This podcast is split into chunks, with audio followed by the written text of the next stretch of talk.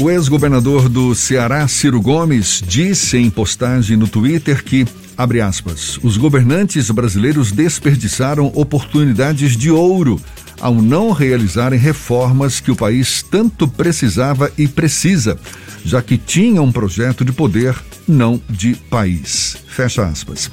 Ciro comentou também que nenhum país do mundo se desenvolveu sem sólida participação do Estado, seja em infraestrutura, seja em áreas carentes, onde a iniciativa privada não tem interesse de participar. O ex-governador do Ceará, ex-prefeito de Fortaleza, ele que também já foi ministro da Fazenda, ministro da Integração Nacional e se apresenta como pré-candidato ao pré-candidato do PDT à presidência da República, Ciro Gomes é nosso convidado aqui no Issa Bahia.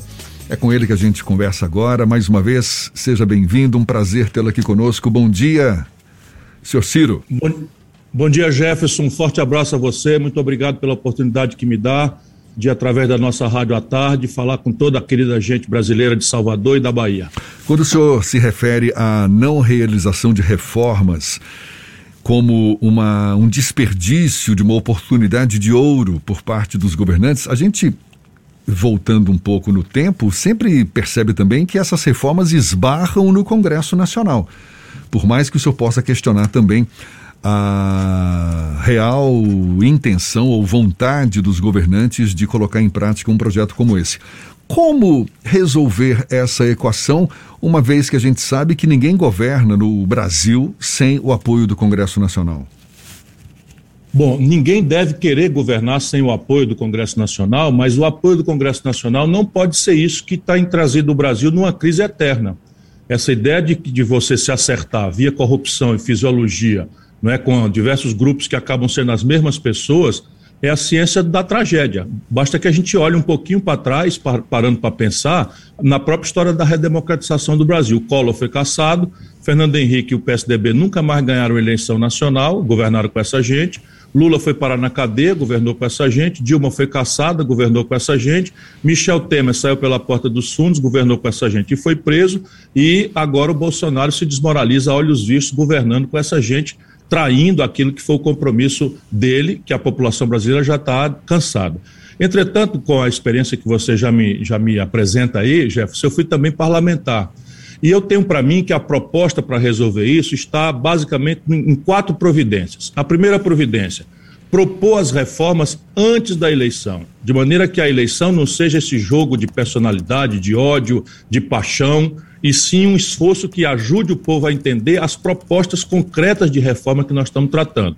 Por quê? Porque isso transforma a eleição não numa, numa escolha de Chico Manuel Maria, mas numa eleição plebiscitária ao redor de um novo desenho para as instituições centrais da vida brasileira que estão colapsadas. Sistema tributário, sistema previdenciário, sistema político, tudo está, evidentemente, pedindo uma reforma. Segundo, o tempo da reforma. Se você lembrar, que é o que eu faço um esforço para ajudar o povo brasileiro a entender, o Fernando Henrique, com o Real, tinha o Congresso na mão e não propôs nenhuma proposta de reforma, não fez nenhuma proposta de reforma no seu longo primeiro ano de governo. E aí vai se dissipando a autoridade do presidente, entra a história da reeleição, medo de CPI, pronto, caiu nos braços daí da, da, da, da fisiologia, do clientelismo e da roubalheira. Depois você teve o Lula. O Lula teve uma, uma oportunidade de ouro quando se elege e chega a 86% de, de, de, de aprovação popular e também cuida só de se reeleger, de eleger a Dilma, que é uma pessoa completamente desconhecida e, e a que ele impôs pelo carinho, pelo, pela gratidão, pelo, pelo, pela popularidade que ele tem ainda hoje no Brasil, ele botou a Dilma, que acabou desastrando o país. Portanto, o tempo da reforma são os seis primeiros meses, que é o que eu vou fazer. Terceiro, sair da negociação de gabinete em Brasília e fazer uma negociação grande e aberta com os políticos, com os deputados, mas envolvendo uma grande mediação dos governadores e prefeitos. Quem tem a experiência que eu tenho sabe que a força de mediação dos governadores e prefeitos é muito importante para que você viabilize ou não uma reforma no país. E aí, qual é a, qual é a, a, vamos dizer, a mercadoria de troca e é uma, é uma mercadoria de troca muito justa, qual seja, 23 dos 27 estados brasileiros estão quebrados. Eu tenho uma proposta de reestruturação da dívida dos estados e municípios e faço com que essa reestruturação seja parte das reformas reforçando a, a, a, taxa de investimento do país na direção de, de recompor a capacidade de investir dos estados e municípios. E terceiro e quarto, persistindo o impasse, eu acho que está na hora da gente chamar a população brasileira a votar diretamente aquelas que são as instituições que lhe interessam mais de perto. Por quê? Porque no Brasil só quem paga imposto é pobre classe média e os ricos acabam dominando pelo lobby o comportamento do Congresso. Se eu mando essa reforma direta a voto popular, nós teremos aí seis meses de debate, as populações serão informadas daquilo que a gente pretende e no fim o povo vota diretamente eliminando esse toma lá da cá fisiológico de roubalheira, que volta a dizer, é a ciência do fracasso. Esse fisiologismo que o senhor critica e que acaba sendo uma marca do Congresso Nacional e que aparentemente não dá sinais de que vai acabar com a chegada do próximo presidente, acaba sendo um. um, um eu, eu, a pergunta que eu quero fazer para o senhor é o seguinte. Tudo bem, o presidente Jair Bolsonaro, por exemplo, chegou com esse discurso de que não, não vou fazer a velha política, acabou se rendendo a esse fisiologismo. A gente pode citar vários exemplos aí de governos passados. Qual é o risco de, de deixar de lado esse fisiologismo e se isolar? Porque é uma possibilidade também, não é? Sim, o, o, o, Bolsonaro é que deixou a população acreditar nisso. Você veja que eu comecei a resposta dizendo que quero governar em diálogo absoluto com o Congresso Nacional. Eu fui deputado estadual eu, duas vezes, eu fui deputado federal mais votado do país, eu fui prefeito, manejei uma Câmara de Vereadores, eu fui governador, manejei uma Assembleia Legislativa. E, evidentemente, eu não quero ser o ditador do Brasil, nem o imperador do Brasil. Eu quero servir essa grande nação, se for o caso, que Deus me abençoe pela vontade do povo, ser o seu presidente. Portanto, eu vou dialogar, eu estou lhe propondo é um mecanismo diferente daquele que tem sido tentado no Brasil e que, na verdade, deixa eu lhe dizer, Jefferson, tem sido assim não para reformar o país. Se você dissesse assim, não, o Lula teve uma proposta importante e o Congresso não deixou passar. Isso nunca aconteceu.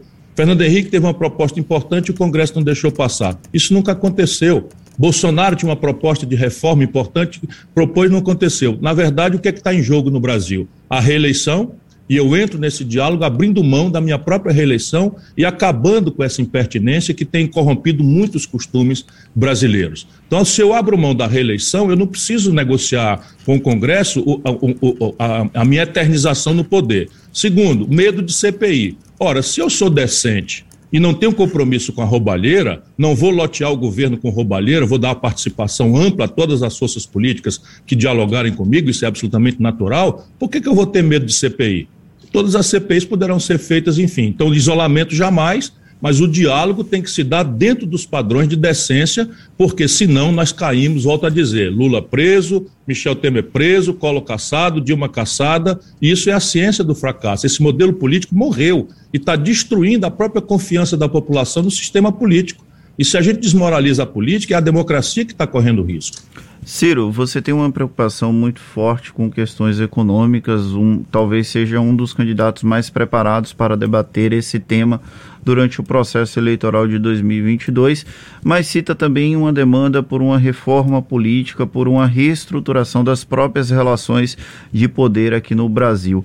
Caso você venha a ser eleito, quais são as reformas prioritárias para lidar com esses problemas, já que normalmente um governante aproveita a lua de mel dos seis primeiros meses, do talvez primeiro ano, para poder lidar com essas propostas que podem ter um impacto negativo nas relações?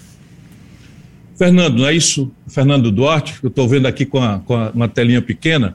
Bom, a, veja, eu estou querendo ver se a gente propõe uma reforma só, através de uma única iniciativa de uma revisão constitucional que trate dessas instituições centrais que estão sob questionamento no Brasil. Veja, por exemplo, nenhum brasileiro que eu conheça defende o atual sistema tributário. Todo mundo diz que o sistema tributário brasileiro é ruim, não presta. Só que daí adiante, fazer uma reforma tributária esbarra em coisas concretas e, e, e objetivas que só eu proponho. Então, por exemplo, eu estou dizendo que vou resolver o problema do buraco nas contas públicas, ah, cortando 20% das renúncias fiscais. Não sei se o povo baiano sabe, mas salmão, é, queijo suíço, é, é, filé mignon foi metido na cesta básica e, e deixa de recolher PIS/COFINS do governo para o governo federal e junto com mais 33 produtos supérfluos como esse, de luxo como esse, o Brasil deixa de recolher 8 bilhões de reais por ano.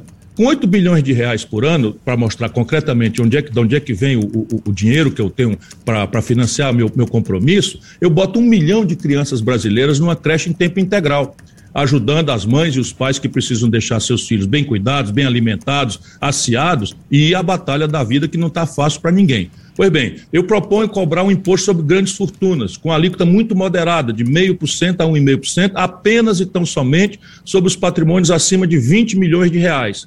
Com isso, eu atinjo 58 mil contribuintes numa nação de 210 milhões de pessoas, mas arrecado 60 bilhões de reais por ano.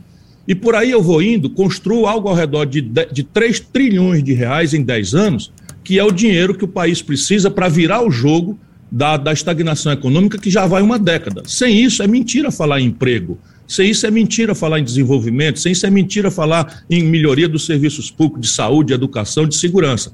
E essa é a proposta que eu quero mandar, toda empacotada, num, numa revisão constitucional só. Então, eu vou discutindo agora na campanha, para que a população saiba o que eu estou propondo.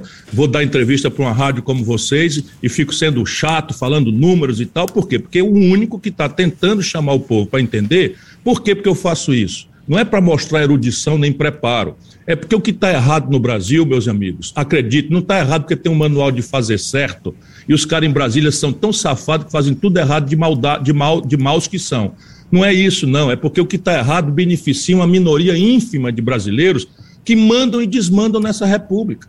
Enquanto está aí 70 de cada 100 brasileiros, ou abertamente desempregados, ou trabalhando 70 horas semanais sem direito a nada na precarização mais selvagem da história brasileira, com a renda despencando, o salário mínimo com o pior poder de compra do mundo, é, do, do, dos últimos 16 anos no Brasil, o segundo pior salário mínimo da América do Sul, o Brasil não tem razão nenhuma, é o país mais rico da América do Sul, paga o, pior, o segundo pior salário mínimo, só perdemos para a desastrada Venezuela. Pois bem, se a gente propuser isso o, e o povo apoiar essas ideias, o Congresso imediatamente se alinha.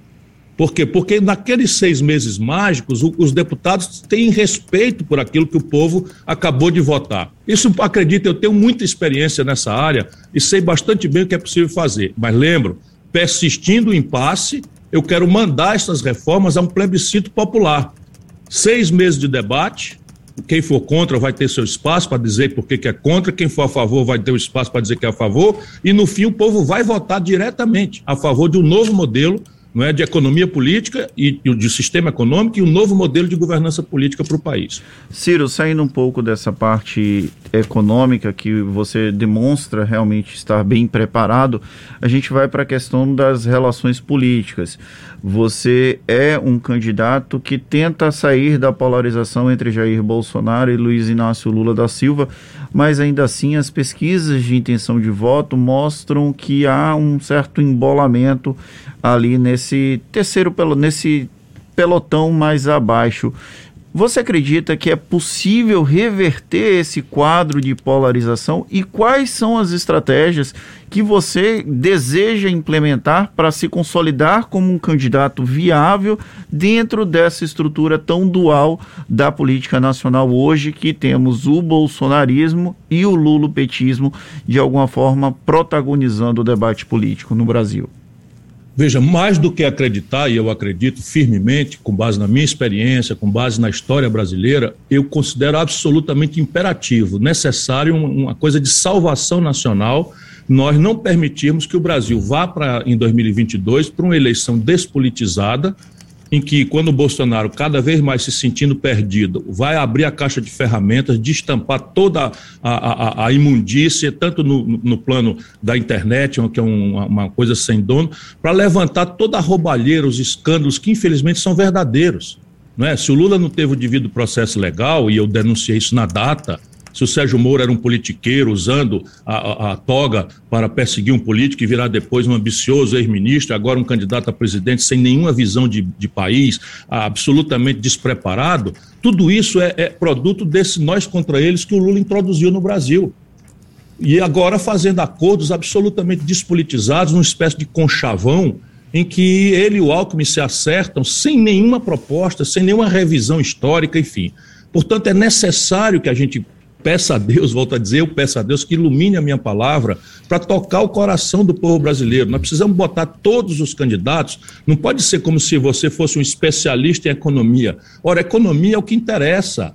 Né? O, o, o, petróleo bateu em 104 dólares agora. A Petrobras já está anunciando que vai manter essa estúpida política de preços, que vai arrebentar com taxista, que vai arrebentar com, com motorista de aplicativo, com caminhoneiro, com a dona de casa, que não dão conta de pagar em dólar especulativo, porque está acontecendo uma guerra estúpida no, na humanidade. E o nosso presidente foi passear num condomínio de luxo em Guarujá.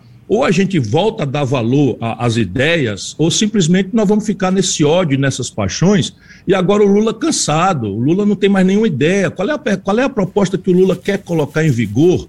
Que ele tendo 14 anos de oportunidade, quatro eleições, está nas eleições brasileiras desde 89, dividindo o Brasil, nós contra eles, nós contra eles, e depois se junta com os mais contraditórios politiqueiros safados do Brasil, não é? Isso nós não aguentamos mais. Agora, deixa eu lhe dizer, quando abriu a redemocratização no Brasil, a polarização era entre o MDB e PFL. Era doutor Ulisses Guimarães e Aureliano Chaves. Aconteceram as primeiras eleições em 89, lá se vem Lula e, e Collor para o segundo turno.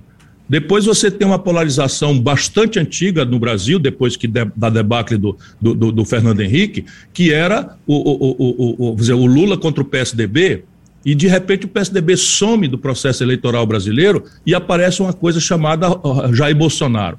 Nós precisamos acreditar que a força do povo é uma força, vamos dizer, disponível para a gente convencer pela, pela qualidade das ideias, pela biografia, pelas propostas concretas, consequentes, senão a democracia não faz muito sentido. E eu tenho convicção de, de que vai acontecer isso agora. Ciro Gomes, para a gente encerrar, não faz muito tempo o senhor chegou a suspender a pré-candidatura depois que parlamentares do PDT votaram a favor da PEC dos precatórios, o que inclusive pode até não ter ficado muito clara essa posição para alguns de seus simpatizantes, o que poderia representar uma certa incoerência. Como é que como é que o senhor avalia o desafio de definir um lugar na disputa com Lula como candidato da esquerda? Veja, isso, ninguém é de esquerda, meu caro Jefferson, porque diz que é. O Brasil, quando terminou o mandarinato do Lula, tinha cinco pessoas acumulando a renda dos 100 milhões de brasileiros mais pobres. O Brasil é o único país de dois do mundo que não cobra tributo sobre lucros e dividendos empresariais que eu cobrei quando fui ministro da Fazenda. O Brasil tem o menor líquido de imposto sobre as grandes heranças do mundo. Nos Estados Unidos é 35%, o país capitalista, na Bahia é 4%. Percebe? Então, a prática do Lula é, é aquela de dar muito dinheiro para os ricos, são 4 trilhões e 88 bilhões de reais no período dele, e alguma coisa pouca para os pobres. Como ninguém fez nada pelos pobres, esse pouco que ele deu parece muito. Eu tenho um número, são 4 trilhões e 88 bilhões de reais transferidos para os banqueiros durante o período do Lula e, 200, e 332 bilhões de reais transferidos para os pobres. Veja o FIES. O que é o FIES? O FIES, o Lula meteu a mão no cofre do governo, entregou para financiar os maiores conglomerados privados de educação superior do mundo, que nasceram no Brasil, e ele anda no jatinho desses empresários por aí, e deixou aí quase 7 milhões de jovens endividados na conta de 70, 80 mil reais, começando a vida. 1 milhão e 400 mil deles já estão no SPC, começando a vida humilhados. Eu sustento comovidamente que o PT faz uma conversa de da boca para fora de esquerda, mas governa claramente dentro do padrão neoliberal, cripto-reacionário e conservador e destruiu o, o pensamento progressista do Brasil. Se você olhar né, concretamente qual é a obra institucional que o PT fez em, em quatro mandatos, você só resta a tomada de três pinos. E eu pergunto com toda humildade qual foi a mudança institucional que o Lula produziu no Brasil que o Bolsonaro não tenha destruído no seu primeiro ano. E a mudança que o país precisa tem que ter institucionalidade, não pode depender de Chico, Manuel Maria, que é o modelo de poder eterno do Lula. Isso é uma tragédia. Isso é uma tragédia para o Brasil. Agora, a memória do governo dele é uma memória generosa. Eu estava lá, eu ajudei. Né? Eu, eu nunca me neguei a ajudar. O problema é que ele agora virou uma pessoa que extremamente magoada, quer se vingar do povo brasileiro, não tem a menor vontade de mudar coisa nenhuma e está fazendo qualquer negócio pelo poder. Isso é um desastre para o Brasil. Ciro Gomes, que é pré-candidato do PDT à presidência da República, ex-governador do Jefferson, Ceará. deixa eu lhe fazer uma pergunta, me despedindo e agradecendo. Será que existiria o Bolsonaro se não fosse a brutal crise econômica e a crise moral de corrupção que o Lula produziu no Brasil? Bolsonaro só se elegeu por isso, como um gesto de mágoa, de revolta do povo brasileiro, numa proporção de 70 de cada 100 São Paulo, Rio de Janeiro, Minas Gerais, Rio Grande do Sul votaram no Bolsonaro, que nunca teve uma proposta, não tem uma obra, é um boçal, um despreparado, mas o nosso povo foi às urnas magoado. O desemprego explodiu, foi lá. Foi lá que, que explodiu a taxa de juros, foi lá também. Essa crise que está aí foi produzida pelo PT. E isso é uma coisa que todo mundo vai lembrar. Tá certo. Ciro Gomes, muito obrigado pela sua disponibilidade. Seja sempre bem-vindo. Bom dia e até uma próxima, então. Muito obrigado a você e um abraço a toda a gente querida soteropolitana. Maravilha. E olhe, mais uma conversa que vai estar disponível logo mais na íntegra nos nossos canais no YouTube, Spotify, iTunes, Deezer e Instagram. Agora, 8h45 na tarde FM.